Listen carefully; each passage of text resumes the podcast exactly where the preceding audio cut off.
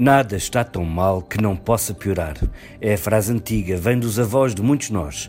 E quanto mais se bate no fundo, mais ele desce. É outra frase que se usou muito cá em casa. Mas assim foi e assim é. É um bocado inglório acordar cedo com o irritante sonho de resumir o estado do mundo, porque mal dizemos uma coisa, já esta se está a transformar numa coisa nova. Eh, como os vírus que rapidamente se contorcem geneticamente e com uma inteligência notável, aprendem a saltar usando as secreções, a própria leveza do ar, saltam entre hospedeiros vivos de pequenos animais para os grandes animais, até se instalarem e fazerem festa do Homo sapiens sapiens, aquele bicho que não inventou as viagens transatlânticas, porque já havia os albatrozes na atmosfera, já havia a baleia e a sardinha nos mares, mas que inventou os aviões de longo curso. Um homem ou uma mulher sem superpoderes podem hoje colocar-se no outro extremo do planeta Terra em cerca de 16 horas e cada vez mais rápido. O coronavírus da gripe, que começou no mercado de animais de Wuhan, na China, salpica já grande parte do mapa mundi. Vão ser assim as próximas semanas, a vermos o gráfico dos doentes e dos mortos a alastrar, a aproximar-se e depois, talvez, talvez, com medidas radicais e com sorte, obrigamos a epidemia a retroceder.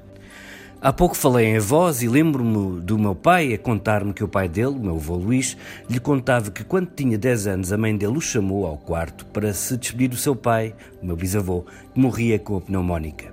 Afinal não morreu, mas nessa horrível epidemia da gripe espanhola que seguiu à horrorosa Primeira Grande Guerra de 1914-1918, morreram 50 a 100 milhões de pessoas. E uma delas foi o pintor Amadeu de Souza Cardoso, o maior artista que Portugal já teve e que se foi com as febres aos 30 anos de idade. E só com esta morte a árvore da humanidade perdeu um ramo verde a crescer. Eu comecei esta crónica cheio de intenções metafóricas. Ao falar de vírus, passava para a informática, para os hackers, para Rui Pinto, que também está na origem da estrepidosa clarificação da fortuna criminosa de Isabel dos Santos e fez, portanto, goste ou não da personagem, da sua pirataria, extorsão, um serviço extraordinário contra os corruptos de Angola e de Portugal. Mas quero esperar para ver como o tratam agora, se vai andar por aí algemado como um peru.